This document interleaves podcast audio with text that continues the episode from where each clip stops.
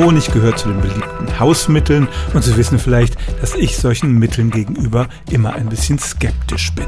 Aber die Wirkung von Honig, insbesondere auf Verbrennungen, ist tatsächlich in richtigen wissenschaftlichen Experimenten untersucht worden und dabei kam raus, dass solche Brandwunden dann im Schnitt vier bis fünf Tage schneller heilen als mit konventionellen Methoden.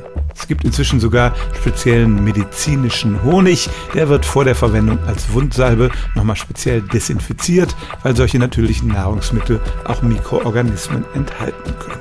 Für Krankenhäuser hat es auch den Vorteil, dass Honig anders als Antibiotika keine Resistenzen auslösen kann, die inzwischen in den Kliniken ein großes Problem sind. Wie wirkt der Honig in der Wunde? Zunächst mal einfach durch den Zucker. Den mögen Bakterien gar nicht, das löst sie sozusagen auf. Dann scheint der Honig aber auch das Zellwachstum zu begünstigen und so die Heilung zu beschleunigen.